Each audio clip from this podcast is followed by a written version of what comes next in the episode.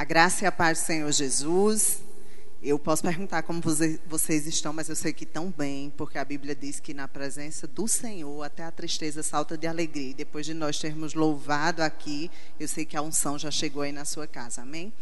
Se o título da mensagem, ele já está aí no seu vídeo, o título dessa mensagem hoje é uma coisa eu sei. Mas deixa eu falar para vocês que quando Deus deu esse título, que eu gosto de chamar assim de headline, o que ele quer mostrar não é algo que eu saiba, que o meu conhecimento vai me levar. São as coisas que são necessárias eu saber, segundo a palavra dele. E tantos textos a gente vê é, Jesus falar, o mesmo apóstolo Paulo, ou até seus discípulos, falando acerca de uma coisa. Vamos, vamos ver quantas coisas são necessárias e quantas coisas de fato nós devemos saber nesse tempo. E para tornar todo mundo iguais, somos iguais, mas estamos vivendo dentro do mesmo contexto, eu vou perguntar assim: quantas coisas nós sabemos acerca dessa pandemia, no sentido de quando vem a vacina, de quando vem o pico, de quando de repente nós poderemos sair de maneira irrestrita dos nossos lares, de quando filhos poderão ir à escola, é, se tem lockdown, se não tem lockdown, a gente não tem certeza dessas coisas. E hoje a palavra vai nos levar a meditar num texto, de modo que nós não vamos falar aqui de algo que aconteceu, de uma cura que aconteceu, mas eu quero que você também se coloque dentro dessa história e creia que essas coisas acontecem hoje e acontecerão hoje, no nome santo e precioso de Jesus. Abra sua Bíblia, o texto vai ser projetado no livro, no Evangelho de João, no capítulo 9, versículos de 1 a 25. João 9, de 1 a 25. E aí você lê comigo esse texto, de maneira a prestar bastante atenção nas escrituras, porque esse texto é bastante conhecido, você pode achar que ele é simples, Jesus até pode ser simples as coisas da maneira que ele fazia, mas você vai ver que profundidade tem nesse texto. Enquanto caminhava, Jesus viu um homem cego de nascença. Seus discípulos lhe perguntaram: Mestre, quem pecou, esse homem ou seus pais, para que ele nascesse cego? Disse Jesus: Nem ele nem seus pais pecaram, mas isto aconteceu para que a obra de Deus se manifestasse na vida dele. Enquanto é dia, precisamos realizar a obra daquele que me enviou. A noite se aproxima, quando ninguém pode trabalhar. Enquanto estou no mundo, sou a luz do mundo.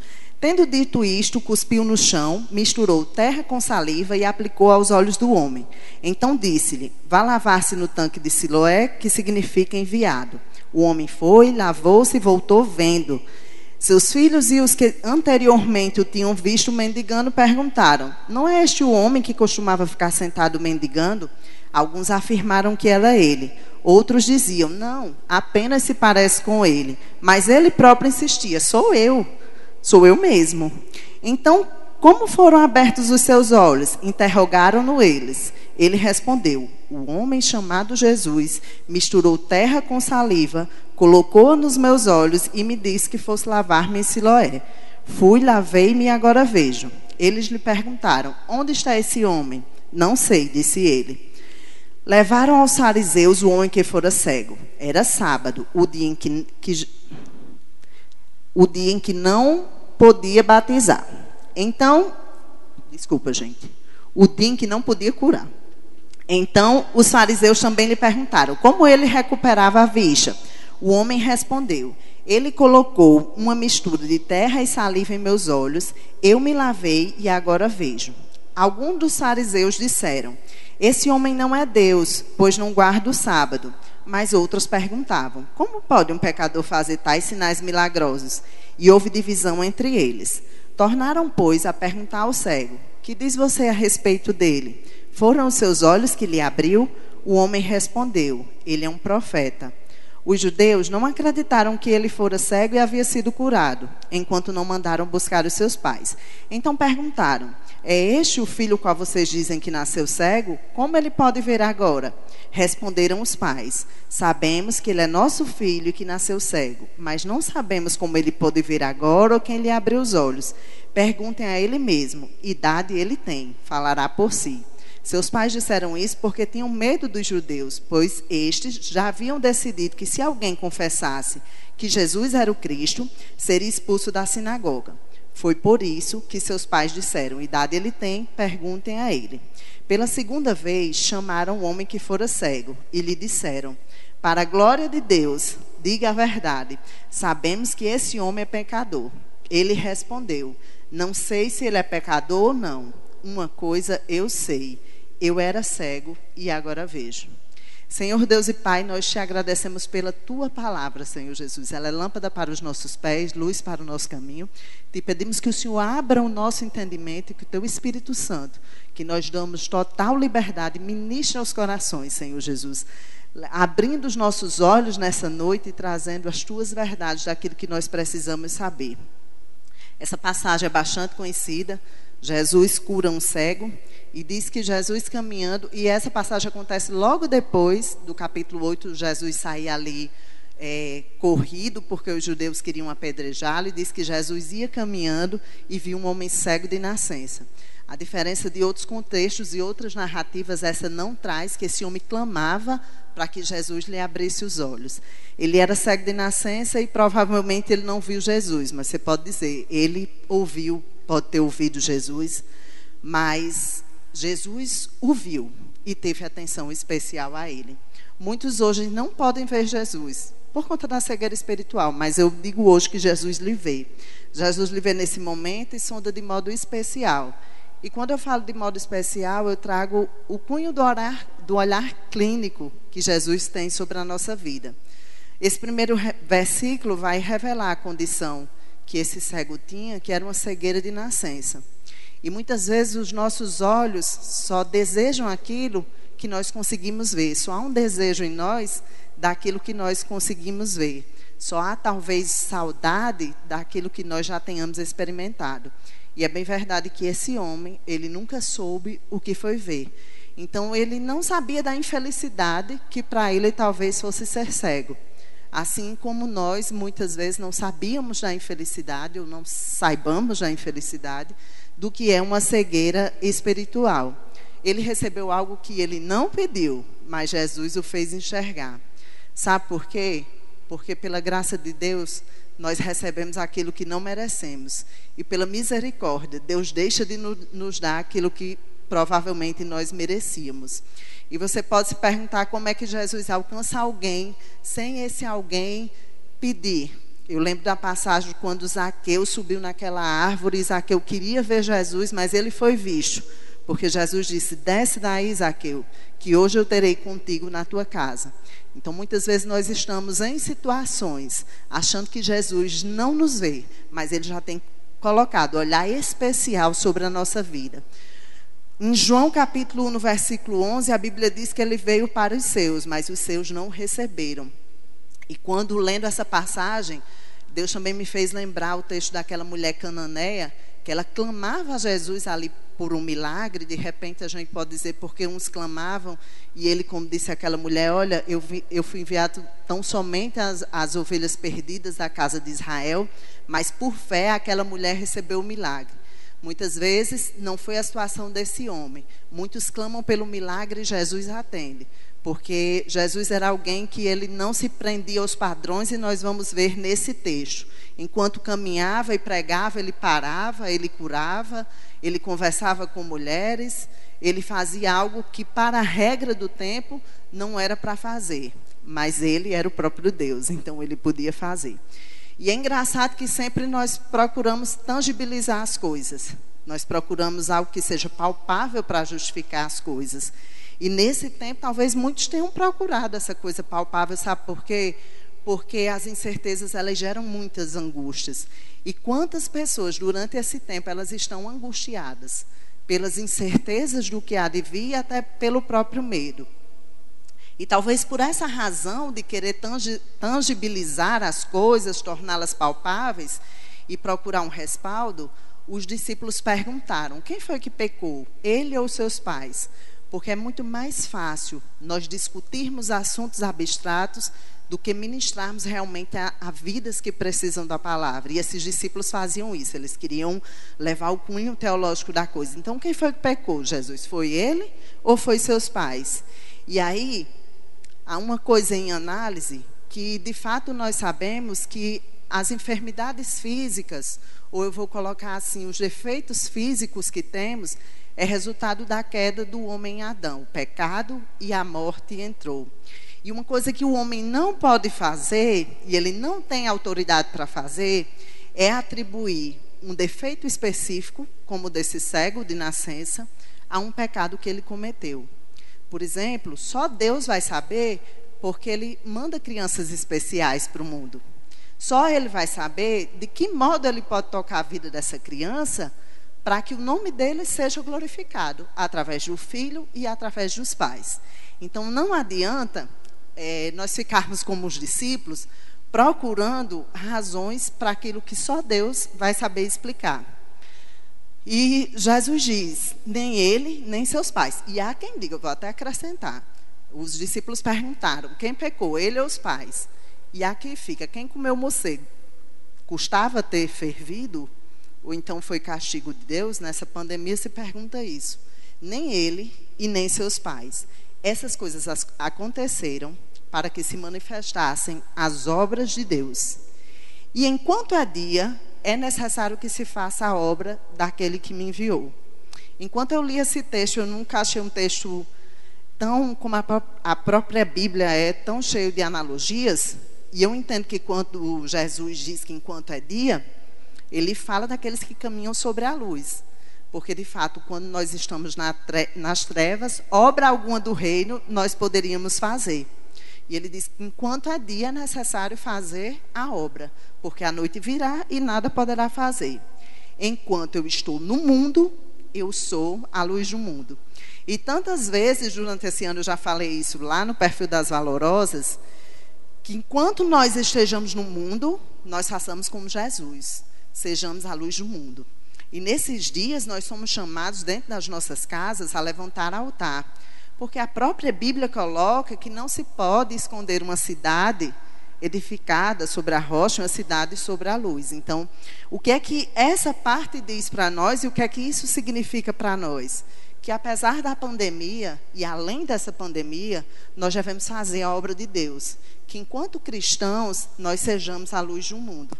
E como fazer isso? Certamente não é discutindo os porquês e as razões certamente é ministrando, através da palavra, do nosso testemunho, a vidas que precisam ser ministradas. O tema dessa igreja esse ano é avançando para o alvo. E quando Jesus ministrava assim, como fazer, eu lembrava do que Paulo escreveu aos Filipenses, no capítulo 3, do verso 14 ao 15. Irmãos, não penso eu mesmo que já tenha alcançado, mas uma coisa eu faço esquecendo-me das coisas que para trás ficam e avançando para as que estão adiante, prossigo para o alvo, a fim de receber o prêmio celestial para o qual Deus nos chama em Cristo Jesus. Então, perguntar de quem é a culpa, por que essas coisas acontecem, que castigo é esse, se isso porventura é um castigo. Lógico que eu estou falando do contexto mais atual que nós estamos vivendo, mas você pode aplicar isso a contextos da sua vida. Tem pessoas que essa luta ela só se somatizou, ela já vinha atravessando outras lutas, tanto em área física quanto na própria área espiritual, é, na área financeira. Mas não adianta a gente procurar culpados. Esses questionamentos não resolverão e é necessário fazer a obra. E se é necessário fazer a obra, essa primeira coisa está no texto que Paulo colocou em Filipenses. Se é necessário fazer a obra, então essa uma coisa eu faço, essa uma coisa nós faremos. Essa é a nossa posição, sermos luz. Após dizer essas coisas, que é, enquanto estava no mundo era a luz do mundo, Jesus vai curar esse cego de uma forma, de um modo diferente. Ele cospe ali no barro, ele cospe no chão e ele faz um lodo de saliva, passa nos olhos daquele cego e pede para lavar num tanque, cujo nome do tanque era enviado. E nós podemos, cá entre nós, dizer que esse é um jeito muito estranho de curar, porque Jesus já curou somente com a palavra, somente com um toque, mas Deus coloca nesse cego gotas incomparáveis da sua natureza sobre o pó. E o fato dele levar o barro aos olhos desse cego duas coisas eu quero falar. Se alguém colocasse areia nos, nos nossos olhos, nos nossos olhos, isso provocaria uma irritação. E certamente nós procuraríamos tirar ou lavar. É isso que muitas vezes o Espírito Santo provoca na gente. Um incômodo para que a gente de fato possa ver. E de repente, essas tribulações é exatamente essa irritação ou esse incômodo para que você possa ver. Mas Jesus traz uma visão nova a esse homem, e é interessante que ele não somente traz uma visão nova, uma visão que de fato ele nasceu sem, mas Jesus torna esse, esse homem um homem novo. Por quê? Não somente pela palavra, que diz que nós nasceremos de novo, que ele nos dá novas vestes, mas a gente compreende isso bem dentro desse texto quando olha que os vizinhos daquele homem não reconheceram, ficaram perguntando: quem é esse homem?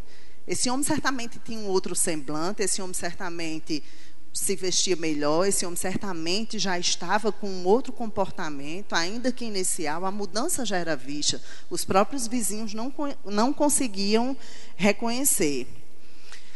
E quando a gente olha para os métodos que Jesus cura, Jesus ele utiliza de várias formas para que nós não nos prendamos no milagre, mas em quem fez o milagre. Porque essa é a nossa tendência. Ao invés de nós perguntarmos quem, muitas vezes nós estamos perguntando como. E a gente vai entender que isso aconteceu na vida desse cego, não porque quem perguntou como foi ele, porque afinal ele foi aquele que recebeu o milagre, ainda que o milagre ele não coloca esse homem em honra em momento algum. O milagre vem para que o nome de Jesus, como o próprio texto diz, seja glorificado. O autor da obra é aquele que vai levar o crédito e sempre será Jesus na nossa vida. E após isso, após Jesus é, colocar o lodo, de fato, o cego ele foi lá no tanque, lavou e voltou vendo. Para ver, segundo o que Jesus havia pedido, ele precisava lavar-se. E eu também lembrei de Namã, quando é, foi pedido pelo profeta que ele fosse se lavar, ele achou aquilo um absurdo e nem foi. Esse cego também não era algo nem que ele estava pedindo. Aí Jesus chega, passa lodo dele, ainda manda se lavar. Ele poderia, com muita audácia ou mesmo soberba, se tivesse, dizer: Não, eu não vou, eu ouvi dizer, já ouvi falar desse Jesus, o Senhor faça de outra forma. Mas ele, como obediência, ele foi. E muitas vezes é isso que Deus faz. Deus está pedindo uma coisa só. Uma coisa que às vezes não é nem tão sacrificial. E nós não temos feito. Eu lembro também de Marta e Maria. Marta, muito ocupada nos nos seus afazeres, dizia: Mestre, Jesus não se importa que Maria fica aí sentada, ela não venha me ajudar. E Jesus disse: Marta, Marta, tu andas ocupada com muitas coisas, preocupada. Lucas 10, 42. Entretanto, pouco é necessário, ou mesmo uma coisa. Aqui está outra coisa. Maria, pois, escolheu a boa parte, e essa não lhe será tirada. Jesus olhou para o cego, decidiu abençoá-lo, derramando graça, e o cego simplesmente obedeceu. Foi, lavou-se e voltou vendo. Esse talvez seja um texto em que a narrativa coloca o foco, não coloca o foco no cego, mas continua a contar a história do cego. Então esse cego foi, voltou vendo e ele começou a ser questionado. Ele passou a ser interrogado pelos fariseus, porque esse milagre que Jesus realizou é um milagre dito messiânico, é aquele que indicava que Jesus era o Messias, mas o Messias. Só que os fariseus, eles não queriam saber quem, eles estavam atrás do como, eles não, de certa forma, eles viam, mas não acreditavam, não queriam aceitar que Jesus era o Messias.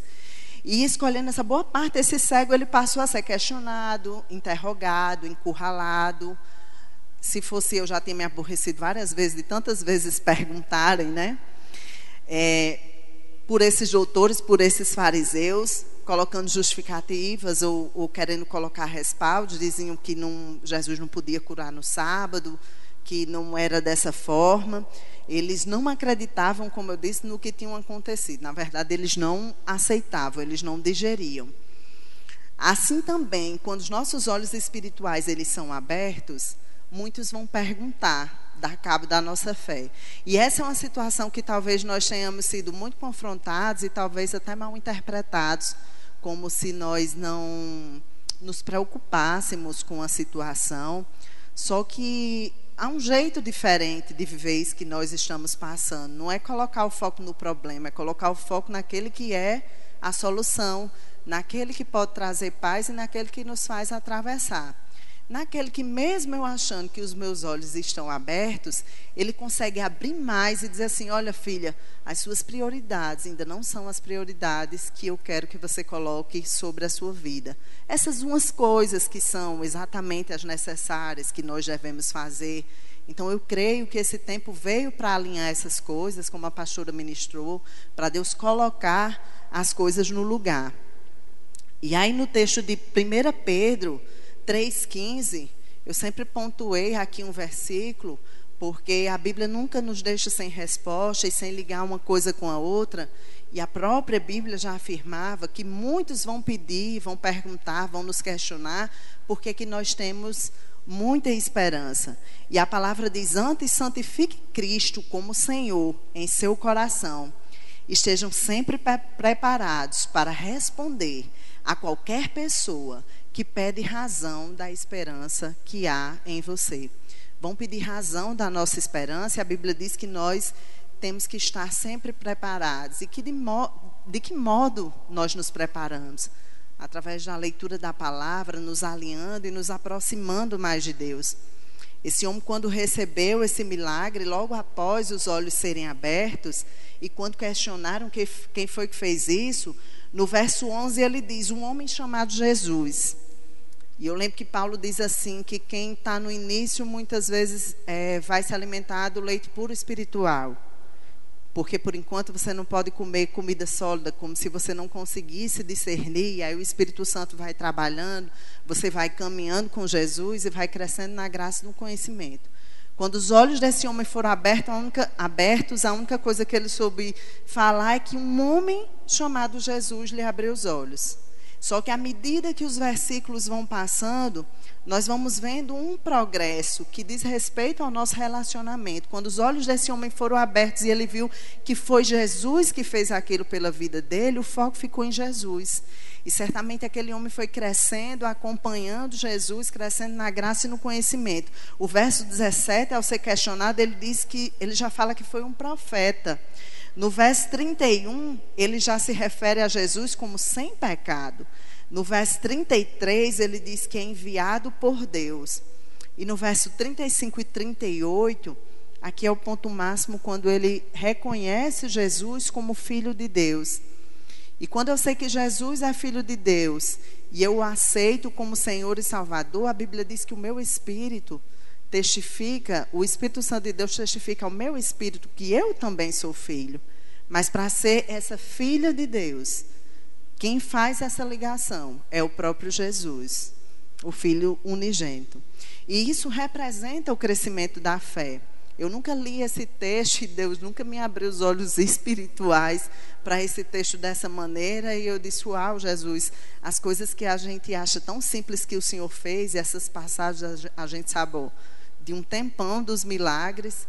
E aí, quando você se aprofunda, você vê uma vida de alguém que era cego e que Jesus passa, se interessa, coloca o olhar clínico nele, alcança ele com a graça, abre os olhos.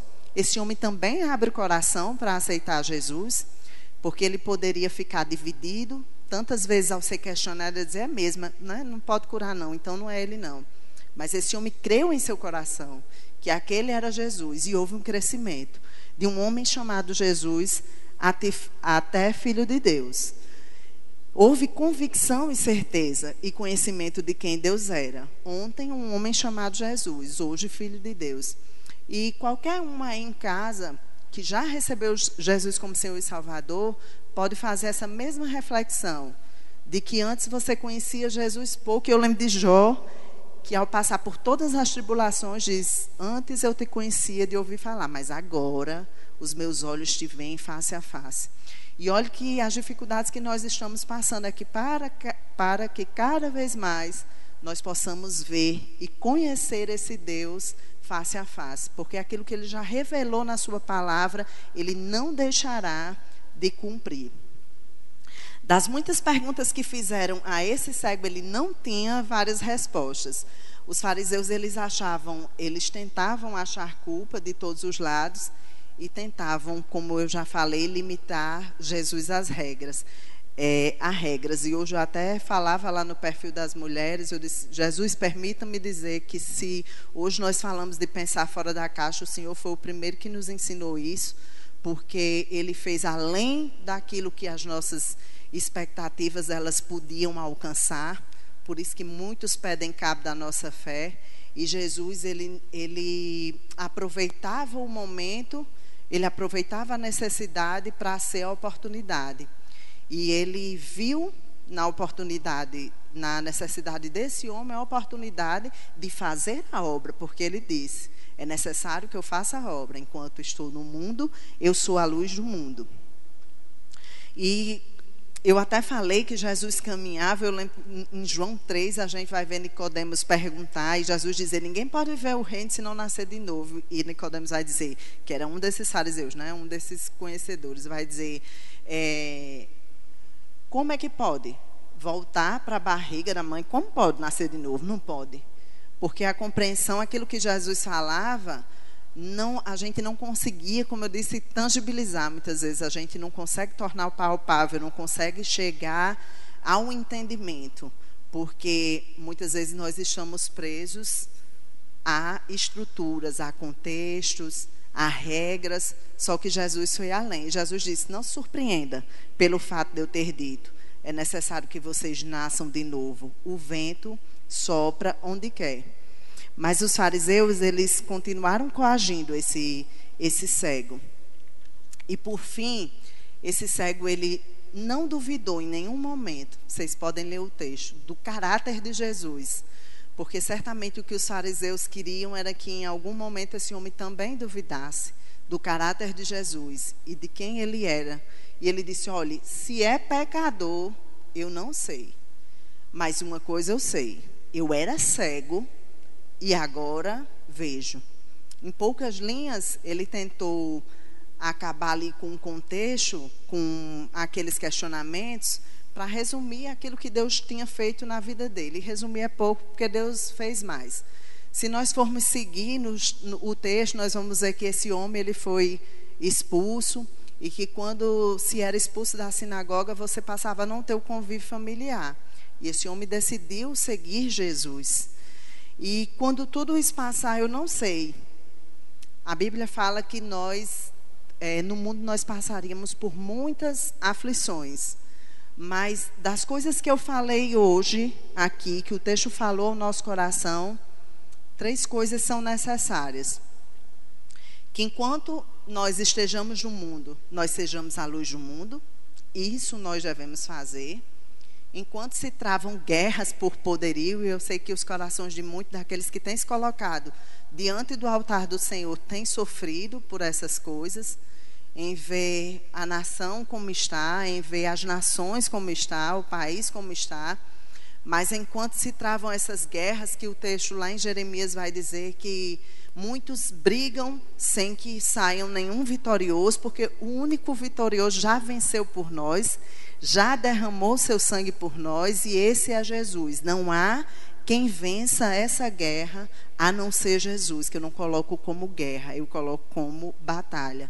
Ele já venceu por nós. Enquanto se, se travam essas guerras, que nós saibamos escolher essa boa parte, porque, como ele disse ali a Marta e Maria, essa não nos será tirada. E enquanto muito, muitos desconhecem a própria infelicidade de ser cego, ou até mesmo estão acomodados, porque muitas vezes o Espírito Santo até já lhe irritou. Irritou, quando eu falo, não é no sentido de trazer raiva, é no sentido de tentar provocar em você para que de fato você enxergue o que é de mais importante que nós tenhamos que priorizar. E eu quero dizer uma coisa: talvez muitos tenham esperado esse tempo passar para tomar uma decisão por Jesus.